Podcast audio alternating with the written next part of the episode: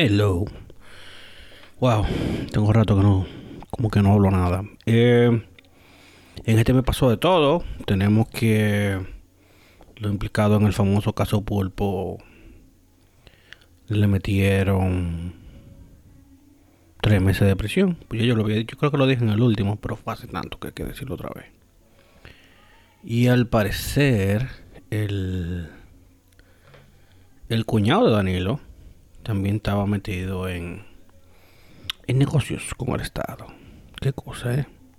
La gente con más suelta de la bolita del mundo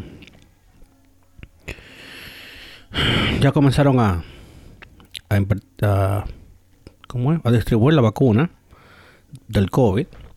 En muchos países se, se, va a dar prioridad a la gente viejita y a los, ¿cómo que se dice? Es una forma bonita de decirlo, pero a los doctores, a los doctores, a la enfermera, a todo el que trabaja en el sistema de salud. Eh, bueno, sí, sistema de salud, esa misma vaina. Healthcare, healthcare worker. Um, y claro, a los políticos, porque los políticos no se quieren quedar atrás. Pero muchísimos políticos que decían, no, que eso es falso, que eso es que sé yo qué. Y ahora, aquí estoy recibiendo mi vacuna, mi primera dosis. Recuérdense que son dos dosis. Y que la AstraZeneca, que es la que viene para acá, no requiere esas eh, temperaturas tan bajas que es la de Pfizer. Que necesita, creo que son menos 69 Fahrenheit. Y yo aquí que tengo un termómetro. Menos menos 69 Fahrenheit es como menos 55 centígrados. Eso le va a complicar la vida a muchísima gente. Mientras que la de AstraZeneca se mantiene, se transporta a temperatura de freezer, pero se conserva por la distribución y aplicación a temperatura de refrigerador, que son creo que 4 grados, una cosa así. Porque imagínate, en este país no, no tenemos la infraestructura para, para mantener eh, e, esa vacuna tan fría, la de Pfizer. Igual, entiendan que todo el que hizo una vacuna que funciona, la vendió en cantidades industriales. Ya toda esa gente están coronado todito. Yo la semana pasada eh, subí el Pico Duarte por, décimo tercera vez mi, treceavo viaje, mi viaje número 13. Porque los números son tan complicados de decir. Y esta vez tuve, tuve el chance de subir a bordo del dron en un rodaje de un documental. Y wow, qué diferente. Bueno, esta vez sí tuve que subir en mula. Porque la mochila del dron. El dron no es que pesa. El dron no pesa.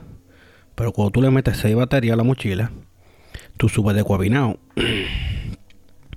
Aunque en buena parte del camino, yo lo que hice fue que le dejé enganchada la mochila del, del dron al, a la mula y simplemente iba caminando al frente de la mula. Pero no, con esa, con esa mochila no se sube, ¿no? Bueno, tiene que haber, tú sabes, alguien que en super hiper forma y que, que pueda subir con eso así, pero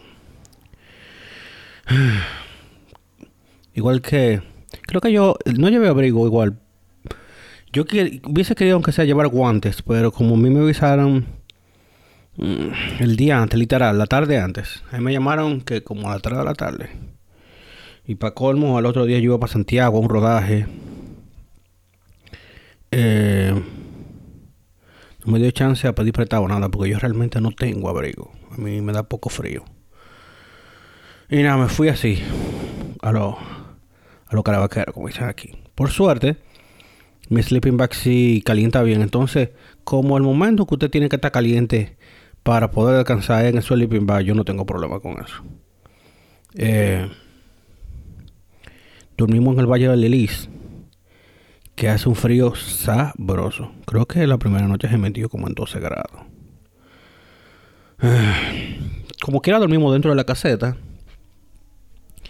y andábamos, al guía de nosotros era Rafaelito. Rafaelito un monstruo. Rafaelito se sabe su vaina. Sobre todo la cocinera que llevaron. Esa tipa, mira, uno a ofreco. Eh, Pero donde te puedo decir que sí me dio frío fue esperando el amanecer arriba al lado de Duarte, porque salimos a caminar para arriba como a las 4 y 20, oscuro, para arriba, para, para donde Duarte. Y llegamos allá con la línea, el horizonte como poniéndose dorado. Porque para que el sol, el sol termine de subir un poco más.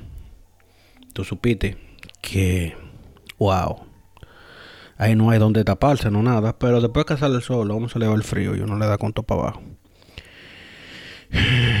Después fuimos al Valle del Tetero, que no bajamos por el atajo. Los que han ido eh, al pico y han bajado por el atajo saben que se le da con todo por ahí y uno se ahorra como una hora. Pero como estábamos con animales, todo el mundo andaba en mula, eh, mejor bajamos por el, por el cruce.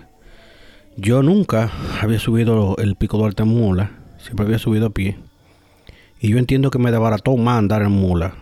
Porque es que eh, el, yo no sé, men. Es que el, el, que monta en animales, el que monta en mula, caballo y eso, como que está impuesto a eso, como que ya está preparado. Pero uno que es un hermano normal, dime tú, se, le complica la vida. A mí me dolía eh, la entrepierna, la, como la parte interna del, del muslo. Porque ni siquiera tú estás sentado en las nalgas, porque si tú estuvieras sentado en la nalga, por lo menos hay un músculo y hay un poco de grasa que te amortigua, pero no. Wow. Pero si bajamos de allá eh, al otro día, dormimos ese día, dormimos en el valle.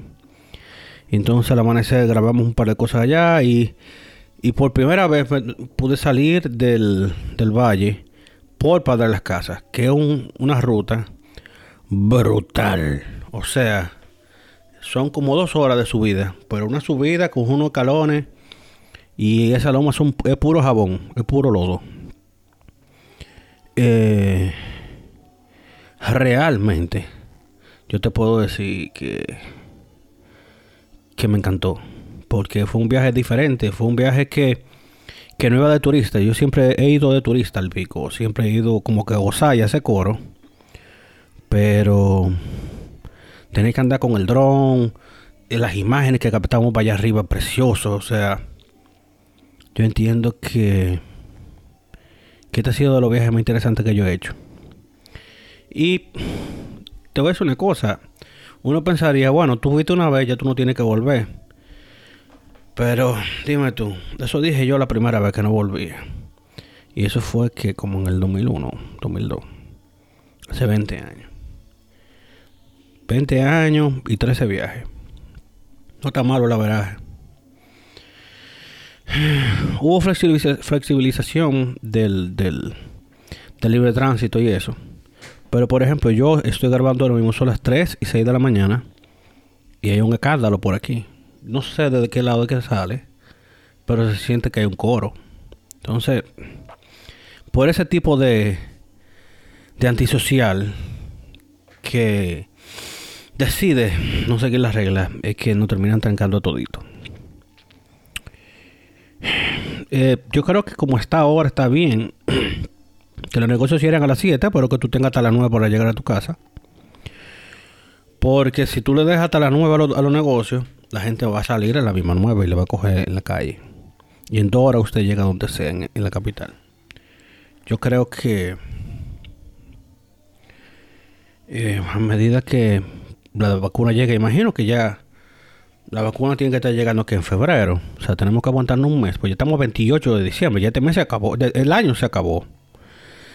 Eh, pero hasta, que la vacuna no comience a ser repartida en el país, yo entiendo que vamos a estar trancados feo. Vamos, vamos a cumplir el año. Recuerden que todo comenzó aquí el 18 de marzo, que fue cuando Daniel habló que fue después de la elección. Bueno, las elecciones fue eh, las elecciones municipales de marzo, las elecciones especiales, fueron, creo que fue el último día que, el último evento grande del país donde no, no se usaba mascarilla. Y así como que no quiere la cosa, ya se nos acabó el 2020. Yo Yo creo que este año fue una soberana M para muchísimas cosas. Eh, nuevamente me me dio a entender que sí, que hay que ahorrar. Si yo no hubiese tenido dinero ahorrado, yo me hubiese visto muy feo temprano la pandemia. Porque como, como entenderán, yo, yo vivo de, de grabar, de tener fotos, de eventos, de, de producciones, de rodaje. Y todo eso se paró. Se paró primero que todo porque no se sabía qué era lo que iba a pasar. No, existían los controles ni siquiera, ni siquiera teníamos el acceso a las pruebas. Bueno, eh, en el rodaje por Pico Duarte eh, me hicieron mi, creo que fue cuarta o quinta violación encefálica con el hisopo. Pero a todo el que andaba, incluyendo los guías, a la, a la cocinera, a todo el mundo, le hicieron su prueba. O sea, hay controles. Pero eso en marzo, abril no existía. Entonces estaba todo parado. Pero ya tenemos películas rodando tenemos documentales rodando, tenemos más comerciales rodando. Como que chinga chin, las cosas van cogiendo forma, pero pero sí, ahorra dinero, trata de ahorrar. Yo creo que este tipo de situaciones son las que te tienen que abrir los ojos para que uno entienda que hay que prepararse para las emergencias. Yo, yo te digo que por suerte pude saldar la tarjeta de crédito con ayuda. Y, y la dejé de usar. Mi tarjeta de crédito ni la tengo yo. Por eso mismo, para no usarla. Si tengo que gastar dinero, lo gasto de la de débito. O sea, gasto de lo que hay. Pero, como dice el econodivo, el hoy superintendente de banco, hay que guardar pan para mayo. Hay que guardar pan para mayo y hay que tener un poco de visión.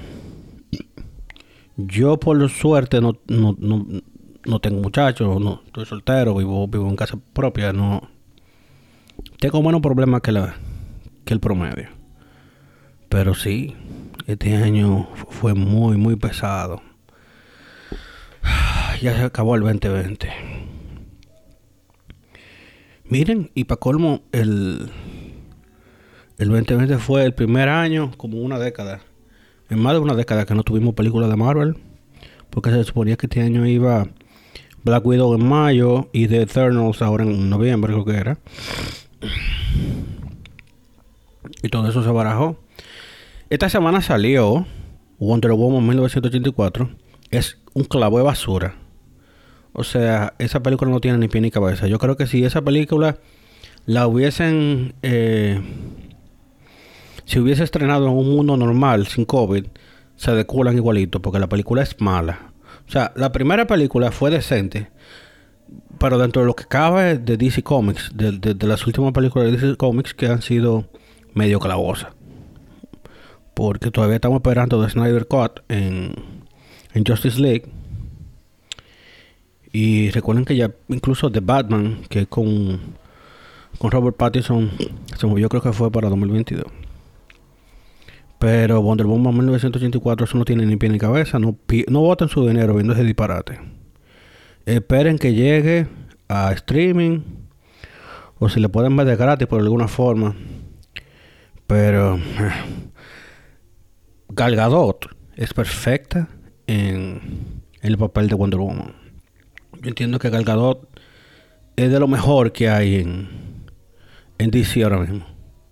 Igual que Henry Cavill. Henry Cavill nació para ser de Superman y Gal Gadot es perfecta para Wonder Woman. Pero si no tenemos un libreto atrás que le dé soporte y que mueva la historia, no vamos a llegar a nada. Hmm. Oh my god. Eh, salió una película animada que se llama Soul de Pixar. Yo la vi ayer. Hoy es. Sí, hoy es el lunes. Ayer domingo la vi. Muy buena película. Está Jamie Foxx y Tina Fey. Es una película animada porque es de Pixar, pero tiene un, tiene un mensaje muy bueno. Yo no le voy a contar más porque véanla y después me dicen.